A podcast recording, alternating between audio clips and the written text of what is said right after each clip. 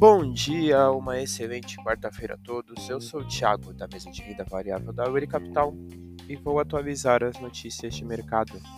No mercado internacional, fechamento de ontem, o S&P 500, as bolsas ficaram fechadas devido ao feriado nos Estados Unidos. O DXY subiu 0,10% e os Treasuries para dois anos recuaram 0,60%. As bolsas internacionais estiveram fechadas devido ao feriado de 4 de julho nos Estados Unidos Indicadores internacionais para o dia de hoje temos a ata da reunião do FONC às 15 horas.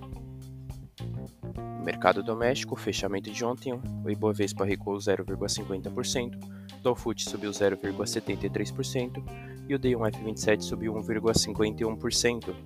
Bolsa doméstica fechou em queda, com volume de negociação abaixo do normal devido ao feriado nos Estados Unidos.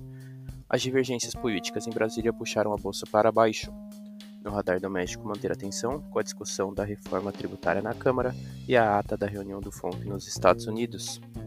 Essas foram as notícias de hoje. Desejo a todos ótimos negócios.